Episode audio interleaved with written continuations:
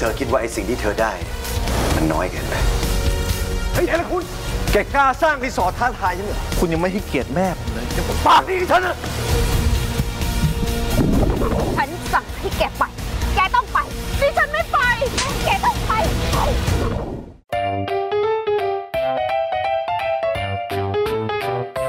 欢迎收听《艾咪曼谷日记》。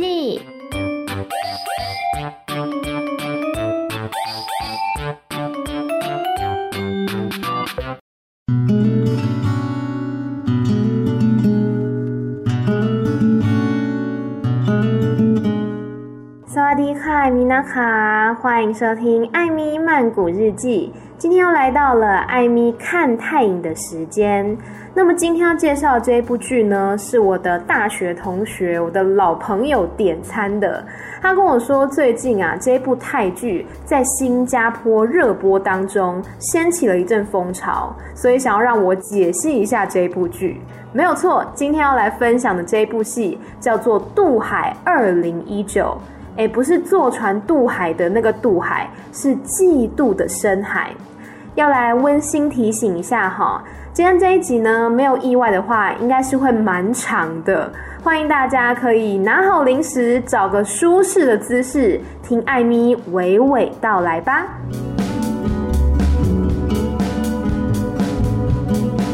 刚刚前面说呢，这部戏叫做《渡海二零一九》，Tale Risaya。那么，相信聪明的你一定已经猜到了，这一部是翻拍的戏。其实这几年呢，泰国吹起了一阵翻拍风，不止翻拍像是韩剧，比如说《秘密花园》、《来自星星的你》、《Who Are You》等等，还有像是 Om 跟 Mike 所主演的《Kiss Me 一吻定情》，也是翻拍自经典的日剧《恶作剧之吻》。那台剧这几年也是屡屡被翻拍哦，像是《犀利人妻》、我可能不会爱你、命中注定我爱你等等。除了这些海外剧之外呢，泰国本身也很爱翻拍他们自己国内的经典作品。例如说哦，非常人气高涨的小生斗，他有主演的一部《铁石心肠二零一九》，也是让他再创佳绩。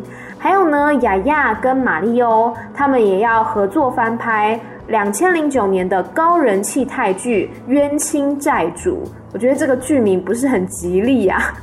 其实这些都是算翻拍的经典作品。那今天要介绍的这一部《渡海二零一九》，原版它是在二零零六年上映的。那二零零六年的版本呢，经典的荧幕 CP Bong 还有 B。这两位呢，曾经多次合作，包括说《丘比特的圈套》《天使之争》等等，算是早期泰剧走入华语圈的先锋啦。那前两年呢，也合作了刚刚有讲到的泰版《犀利人妻》。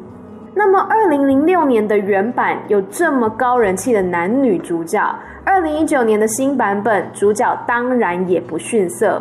新版的渡海呢，找来了在现实生活当中的演员情侣档 Will 跟 Jade，他们两位来出演男女主角。所以呢，因为他们本身就是情侣的关系嘛，在播出之前，这部戏就备受瞩目。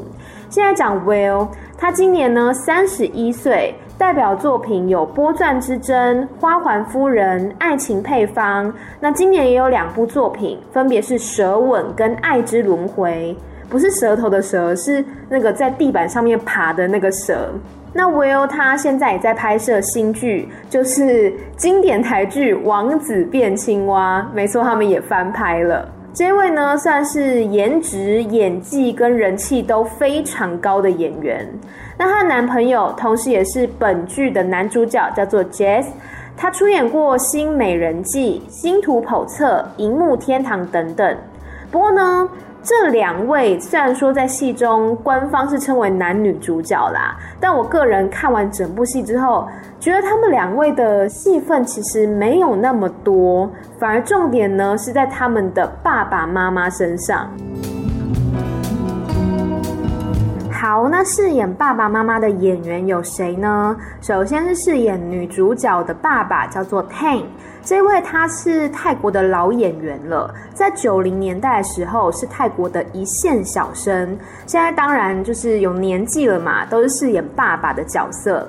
他最早出道一部作品呢，是一九九一年的情境喜剧，叫做《三男三母》，意思是三个男孩三个角度，讲述的是一个家庭当中三兄弟的故事。那这部戏很特别的地方是，它经过了大概有三十年吧，在今年原班人马呢再度的重组，带来这部情境喜剧。那当年他们是三兄弟嘛，现在呢也都从这个小伙子变成了大叔，甚至是有了小孩。所以这一次回锅的这部戏呢，不只是讲述他们三兄弟，还有他们各自小孩的故事，我觉得也算是一个蛮温馨的的重聚啦。除此之外，Tan 也演出过很多脍炙人口的作品，例如《日出东方》《爱的印记》，还有《九巷一弄》里面茶农的那个非常好的爸爸，也是他演的。然后他最近也演出了电视剧版的《模范生》当中女主角小林的爸爸。其实除了演戏之外呢，Tang 他也是一名歌手、主持人，还有足球员。他前年的时候是以《兄弟情浓于水》这部戏拿下了最佳男主角奖。听说这一部《兄弟情浓于水》呢也是非常好看，是悬疑类的泰剧，里面还有小鲜肉限定组合 Nine by Nine 全体出演，在 Netflix 上面都可以看得到。接下来要介绍的是饰演女主角的妈妈，她呃跟我同名，叫做 Amy，曾经出演过《千金女佣》《水滴之城》等等，最近还有一部新戏叫做《妒火孽情》。原谅我真的没有办法分清楚这些泰剧的名字，每一部都太像了吧？什么火啦、水啦、孽缘啦、妒忌啦，大概就是这些词去排列组合而已。然后这位 Amy 呢，已经结婚了，她的老公也是知名的演员，叫做 C。这两位也算是在泰国演艺圈当中的模范夫妻了。那么最后一个要来介绍的角色，我觉得根本才是这一出剧的主角，她叫做 Om，是饰演男主角的妈妈，同时呢，也是这一部《渡海二零一九》当中的大反派。Om 呢，她是在华语圈的粉丝心中拥有最多戏剧作品的女演员之一。一九九六年的时候，她以电视剧托凡与马温出道，之后演出了包括《出逃的公主》、《甜心巧克力》、《明天我依然爱你》、《花环夫人》、《九巷一弄》等等，都是非常经典的作品，而且还曾经获得过亚洲电视大奖的最佳女主角奖。那 Om 除了演戏之外呢，其实同时也是一名非常受欢迎的主持人，曾经三度获得了主持类的奖项。好啦，介绍完这一部戏的五位主角了，接下来就要讲剧情喽。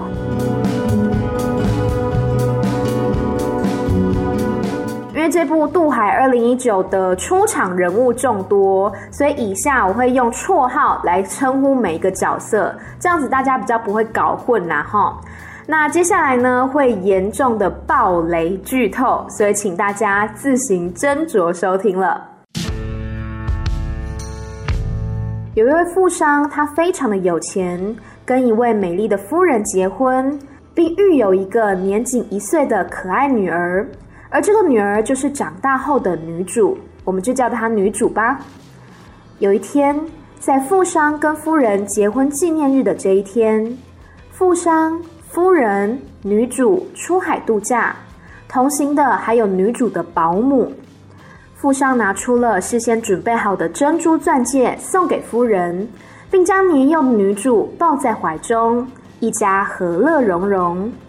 但是在暗处，保姆却目露凶光。她觉得凭什么有人可以得到一切，有权有势，而且还拥有幸福的家庭，但她自己却必须将孩子托给别人照顾，自己反倒要当保姆来照顾别人家的孩子。每天还要为了钱的事情烦恼，他深深觉得上天实在太不公平了。或许是上天听到了保姆的不满。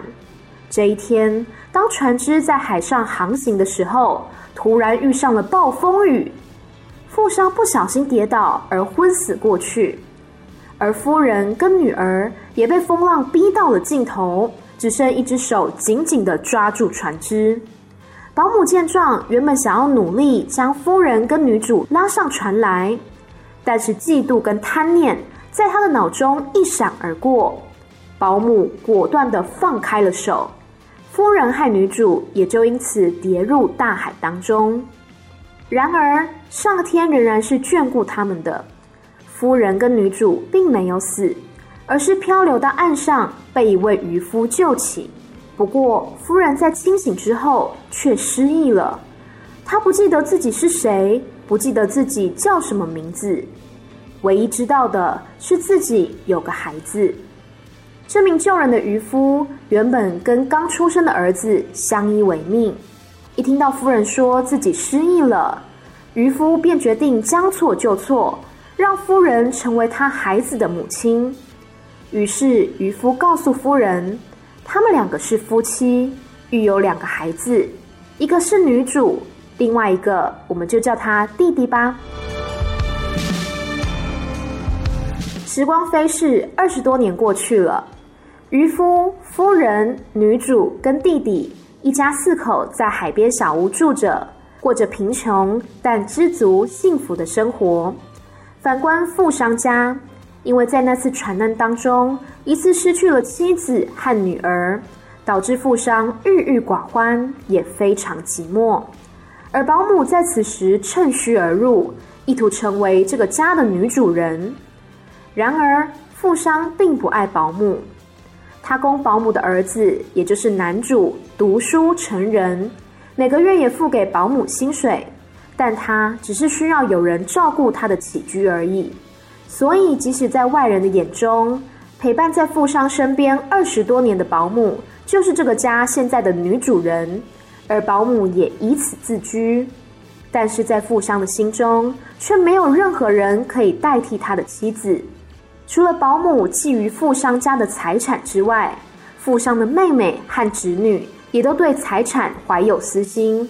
他们主要是不想让保姆这个外人来霸占家产。此时，富商却突然倒下，并且被诊断出罹患肝癌末期。他便住进自己开设的度假村休养，保姆跟男主也都一同入住。恰巧这个时候，女主来到了这间度假村工作，并且偶然遇见，实际上是她亲生父亲的富商。虽然这个时候两个人并不知道彼此的关系。却都觉得对方让自己有一种温暖的感觉。后来，女主甚至成为了富商的贴身看护。然而，这一切在保姆的眼中却格外刺眼。他处心积虑的就是要得到富商的财产，尽管没有跟富商结婚，但他自认这二十多年来的青春绝对不能白白浪费，一定要为自己和儿子挣到应有的回报。然而，如今却突然窜出女主这个小女孩和富商如此的亲近，保姆便担心女主是否想取代自己。与此同时，女主也跟入住度假村的男主偶遇，并且发生一连串的误会，从彼此厌恶到互有好感。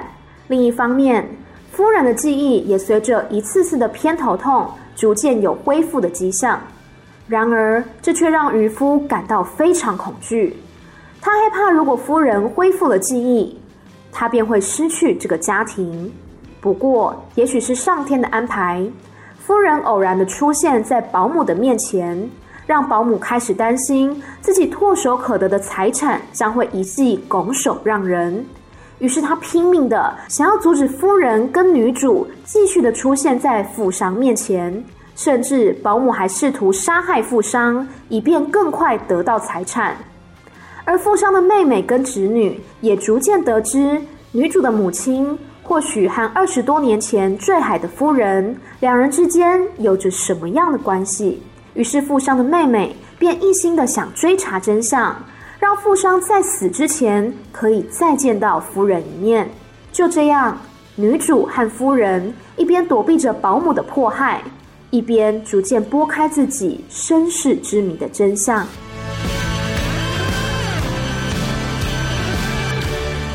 介绍完这一部戏的大致剧情之后呢，接下来我要分别的来剖析每一个主要角色。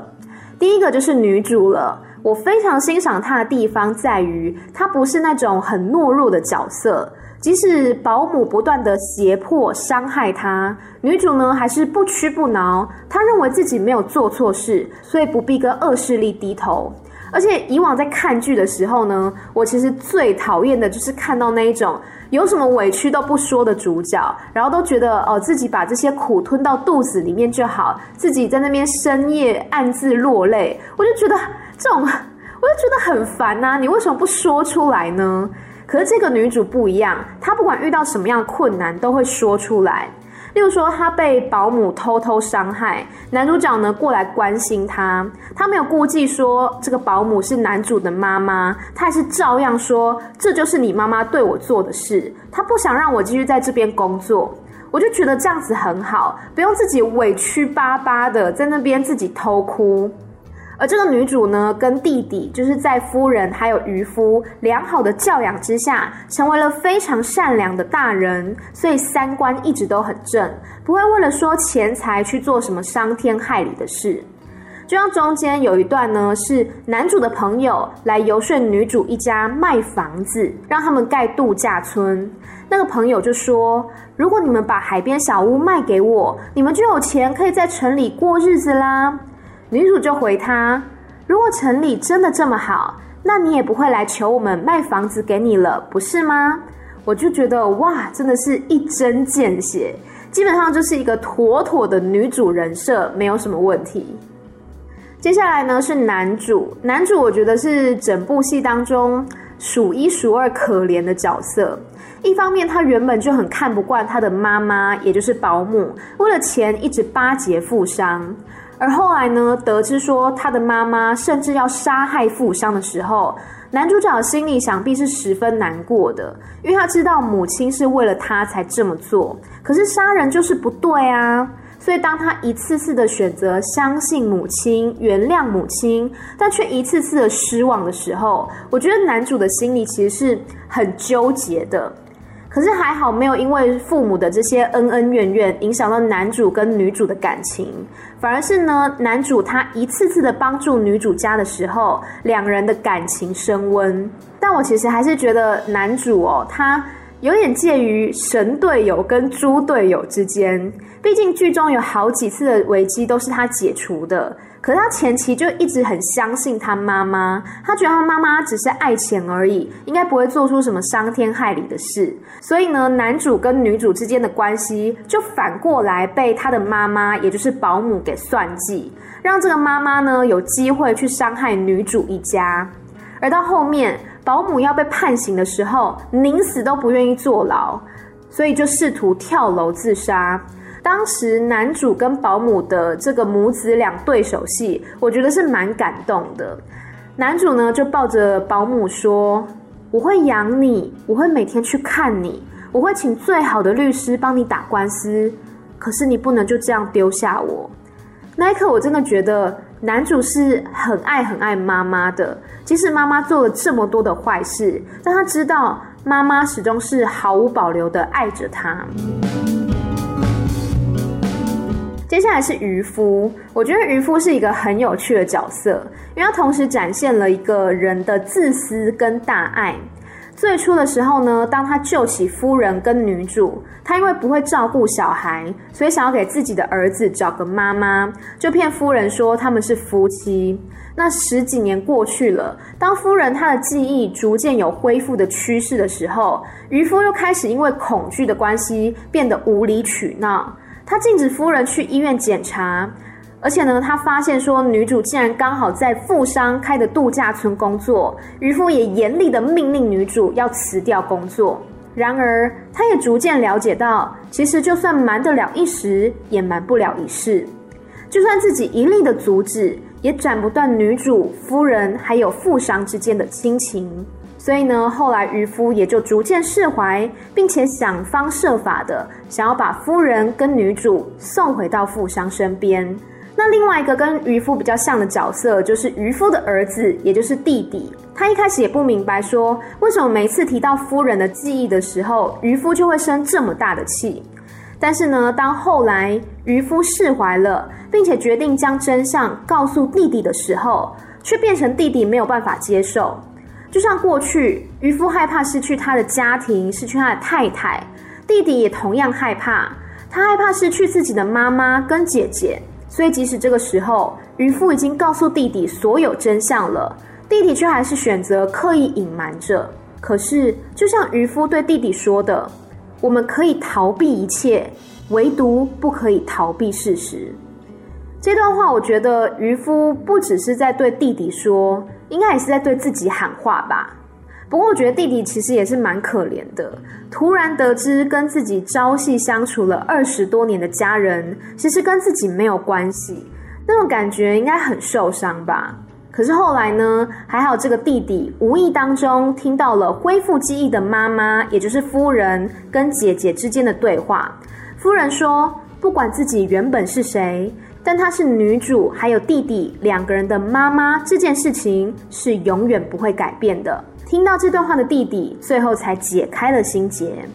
哦，然后弟弟跟富商的侄女也有一段感情线，这段是蛮可爱的。再来说说夫人这个角色，我觉得他不管是在当有钱的夫人，或是贫穷的渔夫妻子的时候，他都是一个非常知足常乐，而且心地善良的人。他也一再的教育自己的孩子说：“无功不受禄。”钱财要取之有道，所以我想夫人这个角色，他其实要告诉我们的是，一个人的人品修为跟他的家世背景没有直接的关系。即使一个人再有钱，可是他都做一些肮脏的事情，我想也不会获得大家的尊重。那关于夫人呢，在要恢复记忆的那个时刻，哦，那个演技真的超神的，因为那一幕是富商的妹妹先拿过去的相簿给他看。然后夫人呢，看到照片之后，一边看一边激动的落泪。而当夫人坐在自己过往的那一张梳妆台前面的时候，过去的自己映照在镜子当中，跟现在的自己影像重叠，一幕幕的记忆就这样子冲击着夫人的脑袋。她这才想起她的名字，还有原本的身份。这一幕戏，我真的觉得是演技爆发的时刻，非常的好看。然后接下来呢，要讲整部戏当中让我很无言的一个角色，这个角色就是富商。可能很多人会觉得说，哦，他很可怜呐，这个老婆孩子都失踪，然后后来还得了癌症。可是我觉得呢，这一切的保姆的迫害啦、复仇啦、追杀，富商根本就逃不了关系。我就问一句啦，为什么要让保姆入主这个家？你说你需要有人照顾你，那就维持老板跟员工的关系就好啦。你为什么要让保姆住到家里，并且任由他在别人的面前说自己是他的妻子，还让他有权利可以差遣家中的其他佣人等等？这一切就是富商自己咎由自取，不是吗？如果你从来就没有接受过保姆的诱惑，那后面就不会有这些事情发生了嘛。好啦，但是如果真的这样的话，那这部戏也是演不下去。总之，我觉得富商这个角色，他虽然一直维持着一个人设，说哦，我不爱保姆，我心中只有我老婆跟小孩而已，甚至到后期呢，一直被这个保姆迫害，濒临死亡，但我真的是没有办法同情他哎。最后呢，就是本剧的大反派，我觉得她才是真正的女主啦，就是保姆这个角色。这个角色看似很极端，为了钱财不择手段。可是我觉得世界上一定真的有这种人存在。保姆呢，原本非常的贫穷，自己一个人带着儿子生活。为了赚钱，他不得不把自己的孩子托给别人照顾，而他自己反倒要成为照顾别人孩子的保姆。看着富商还有夫人跟女主一家和乐融融的样子。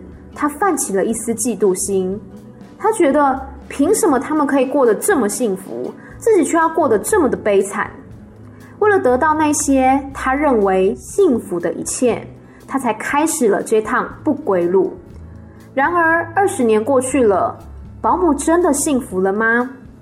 就算最后他真的得到了富商的财产，但想必儿子势必会对他失望而离去。这样的保姆真的能够幸福吗？我觉得最让人唏嘘的是，直到最后，保姆都不认为他做错了，他始终认为是天下人负了他，凭什么他不能拥有一次幸福的机会？我想每个人都值得幸福，可是这份幸福呢，不应该是建筑在别人的痛苦之上。说实在话，我是在看了这一部《渡海二零一九》之后，我才知道这位演员 Om 的。所以我在查他资料的时候呢，发现说，诶，他其实人气很高，多次的被观众票选为最受欢迎的女演员。我有点吓到，因为她戏中的形象真的太命、太邪恶了，所以一时之间有点接受不了。原来她私底下是这么甜美善良的人，所以可说是演技非常了得啊。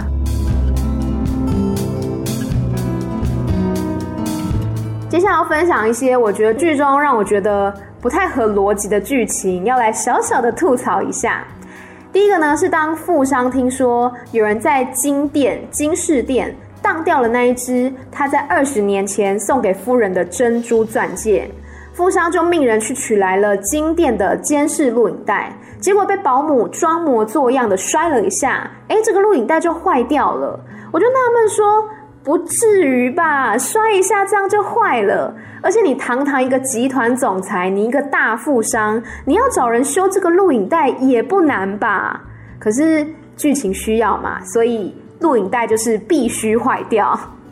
然后还有富商明明就有命令别人在报纸还有网络上面发布寻人启事，虽然说因为保姆的阻拦，这个寻人启事呢只登了一天就被下架了。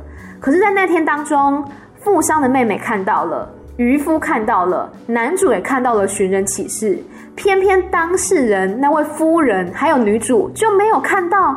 两位是拨接上网是不是？怎么可能会没有看到啊？不玩脸书吗？还有什么夫人啊，随随便便呢，逢人就告诉人家说：“哦，我失忆了，所以我对以前的事情都记不清楚了。”夫人，这样真的逮就不吗？这么轻易的就告诉别人你失忆了？假设你面前的就是你的仇人怎么办？你是个成熟的夫人了啊，要有点警觉心嘛。还有呢，就是那个渔夫，他打算冲去富商家，结果他直接打电话去度假村问说：“哎，你们老板的私人住宅在哪里？”然后呢，只是稍微的胁迫一下，这个度假村员工还真的就把老板的私人住宅告诉他了。拜托你，老板的身价有多高，你知道吗？道上有多少仇家，了解一下好不好？这样子随便泄露老板的地址，我想你离这个被开除的那一天也是不远的啦。还有就是保姆，她为了伪造富商的遗嘱，她就自己练习富商的签名。结果练习的那个纸啊，那个作业簿呢，就直接的丢到垃圾桶，也没有烧掉，也没有撕掉哦，就把它揉成一团丢掉而已，生怕别人不知道你在练习签名，是不是？有没有一点当反派的自觉啊？柯南没有看过吗？不过我觉得这个保姆也是很亲力亲为的啦。什么杀人啦、伪造签名啦、买走夫人的戒指啦，哦，样样都自己来呢，事必躬亲，亲力亲为的啊。不过也是因为保姆那时候其实都还是领富商的薪水，所以他也没有什么经费去聘请杀手啦，算是校长兼壮中，什么都得自己来。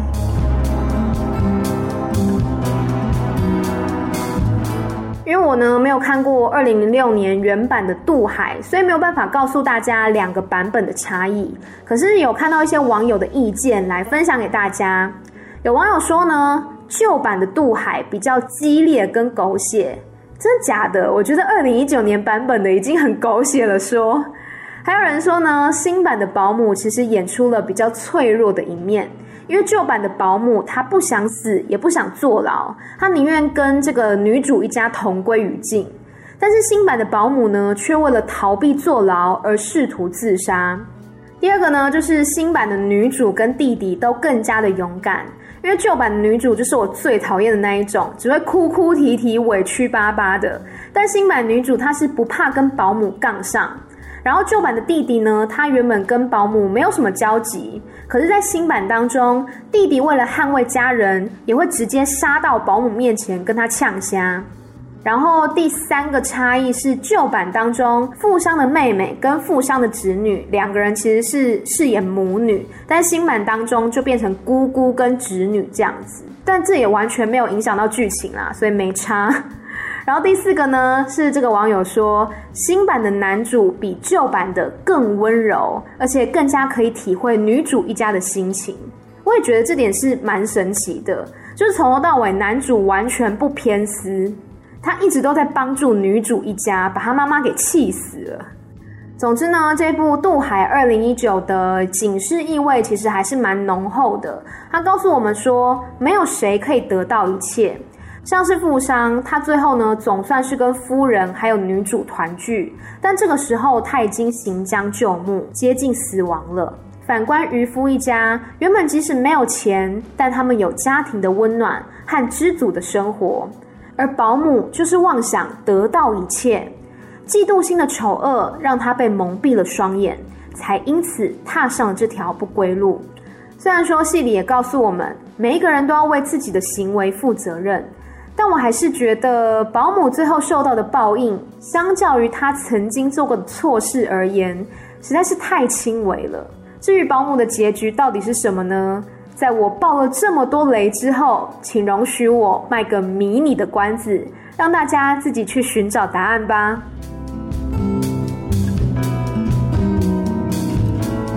其实我觉得啊，嫉妒心呢，真的是人人都有。那如果你用在正面的地方，就能够成为推动自己前进的动力，但若非如此的话，轻则就是在心里眼红对方，但自己却仍然在原地打转；重则就是像保姆这样子陷入疯魔，为了达到目的不择手段。我曾经听过一个说法是：当你越嫉妒一个人，你就要越了解他，你才能越明白说他是怎么样做到这些让你嫉妒的成绩。如果呢，你只是一味的记恨他，觉得他拥有的一切都是侥幸的话，那你永远也没有办法拥有他的一切。但我觉得这其实还是很难的一件事情，因为我认为啦，嫉妒是伴随着羡慕而来的。你嫉妒某个人，其实某部分来说，也是因为你想要成为他的那个样子。所以当现实的条件不容许你成为那样的时候，你为了让自己好过一点，你只好嫉妒他，说他坏话，重伤他。这也是我之前有分享过的认知失调，都是为了让自己感觉好受一点吧，让自己舒服一点。所以我为了避免让自己陷入这样的情况，现在我如果感觉到自己很羡慕，甚至是嫉妒某人的时候，我就会选择不去看他的资料或作品，眼不见为净嘛。就是你在 IG 上面看到说，哇，别人生活都很光鲜亮丽，然后你就开始嫉妒别人，然后觉得见不得别人好之类的，那不是让自己白受罪吗？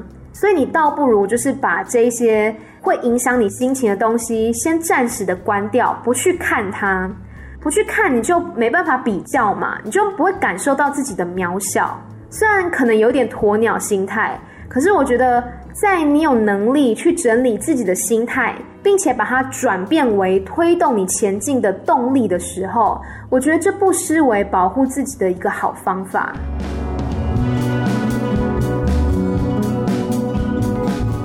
虽然泰剧呢这几年来不断的翻拍，很多人可能会觉得说是老梗之类的。的确，你要说老梗，也真的是老梗。不外乎就是霸道总裁加傻白甜女主，然后失忆落水或是家事不登对之类的剧情。最后呢，在历经千辛万苦之后，两个主角终于重新的走到一起。类似这样的翻拍偶像剧也好，或者是狗血剧也好，目前啦，在泰国仍然是主流。那我会觉得比较可惜的地方是，这些剧呢，即使有演员的高颜值，还有一些脑洞大开的情节。例如说之前讲那个狗血剧的那一集有讨论过，什么拿针头往自己的下体注射精子，然后怀孕的之类这种很扯的戏嘛。可是本体上来说，它还是不脱，比如说偶像剧或是家庭伦理剧这个框架。我会期待的是泰剧它如何跳脱自己这个分类的框架，但是观众却可以依然买单。例如说，像是日本有很多的职人剧，然后或是韩国也有很多的悬疑剧等等，他们的重点可能都不在谈恋爱或者是复仇，但是观众呢仍然是看得津津有味。当然也不是说现在泰剧没有这种题材啦，像是我之前有介绍过的惊悚类戏剧《失眠社群》，还有恐怖偶像剧《Long Con 的 Series》。以及早期的这个青春校园剧、荷尔蒙，还有体育剧、极限 S 系列等等，这些其实都在试着突破以爱情剧或是伦理剧挂帅的泰国电视圈，所以我觉得泰剧的未来还是很值得期待的。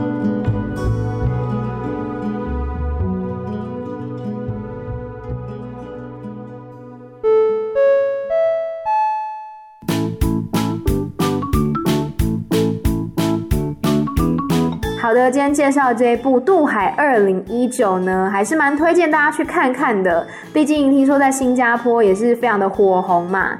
那今天的泰语小教室要来教的单字，也是剧中有出现的。首先就是剧名了，剧名当中有“塔嘞”，“塔嘞”，“塔嘞”就是海的意思。那这部戏叫做《渡海》嘛，嫉妒的海洋，嫉妒叫什么呢？Risaya。Risaya 有另外一个字也是嫉妒，但我不知道这两个字差在哪里。另外一个字呢叫做一茶，一茶，一茶这个字我觉得比较常听到啊。例如说你的朋友跟你炫耀说啊，我上个礼拜去清迈玩啦，好开心啊。然后呢，你这时候就可以说一茶脏。一查就是嫉妒，脏是非常的意思，就是哦，好羡慕哦，嫉妒你这种感觉。接下来呢是容忍，这个保姆觉得她二十多年来都在容忍负伤，容忍叫做 otton，otton。容忍不只可以容忍情绪，你也可以容忍，比如说痛。假设你跌倒了，你只是说啊，zip zip zip，很痛很痛，别人就跟你说哦，t o n o i n o i 是一点点，就是忍着点忍着点，哦，t o n o i。再来渔夫，渔夫叫做超布拉蒙，超布拉蒙。如果你曾经听过泰国歌手刚刚他非常红的歌曲，现在还是很红，叫做 One Guidem。呃，又叫做搁浅的金鱼，艾米有曾经翻过哦，可以去我的 Medium 看中文翻译歌词，当中呢就有这一句歌词叫做“他谈超布拉蒙，够空卖靠斋”，超布拉蒙就是渔夫的意思。这句话是如果问渔夫，可能他也不知道答案，所以渔夫就叫做超布拉蒙，超布拉蒙，超它其实是人的意思。比如说，超党差就是外国人，党差是外国的，超在这边是人，所以超党差是外国人。再来就是在这部戏当中一个关键的信物戒指，戒指叫做 when when，你就想嘛，戒指圆圆的，圆圆圆圆文差不多差不多。最后一个字呢叫做救命。哎，不是你在喊救命的救命，而是说哦，救了谁的命这样子。救命叫做 choi chi wit，choi chi wit，其实就是非常的直翻。choi 就是帮助的意思，chi wit 是生命、生活，所以 choi chi wit 就是救了谁的命。那你后面要加谁的话，你就可以加孔，比如说救了我的命，你可以说。吹其为恐蝉，但是这个恐它其实是可以省略的，所以你可以说吹其为蝉，意思就是救了我的命，或是我救了你的命，可以说蝉吹其为特，蝉吹其为特，就是我救了你的命。好，我们来复习一下今天的单字。首先第一个是他嘞，它嘞是海的意思。再来，嫉妒叫做 risaya，risaya。另外一个嫉妒呢，以茶，以茶，容忍、忍耐，oton，oton，哦，它后面有一个小小的顶住上顎的一个低的音，oton。然后渔夫叫做超布拉蒙，超布拉蒙。戒指，圆圆的戒指叫做。when when 救了谁的命？吹起 with 吹起 with 好的，以上呢就是今天的节目内容啦。别忘记来 follow Amy 的 Instagram Amy 太太 M Y T H A I T H A I，还有我的 YouTube，呃，搜寻艾咪曼谷日记就有了。以及 Medium 账号不定时的发布翻译泰文歌词，还有翻译泰文的文章。然后呢，我的这个 Podcast 的节目现在好像就是应该大部分的 Podcast 平台都可以听得到，像是最近有推出的那个 KK Podcast 的平台上面也是可以找到我的节目，就欢迎大家订阅收听了。每周三、每周六的晚上十点钟，艾米曼谷日记，再见喽，拜拜。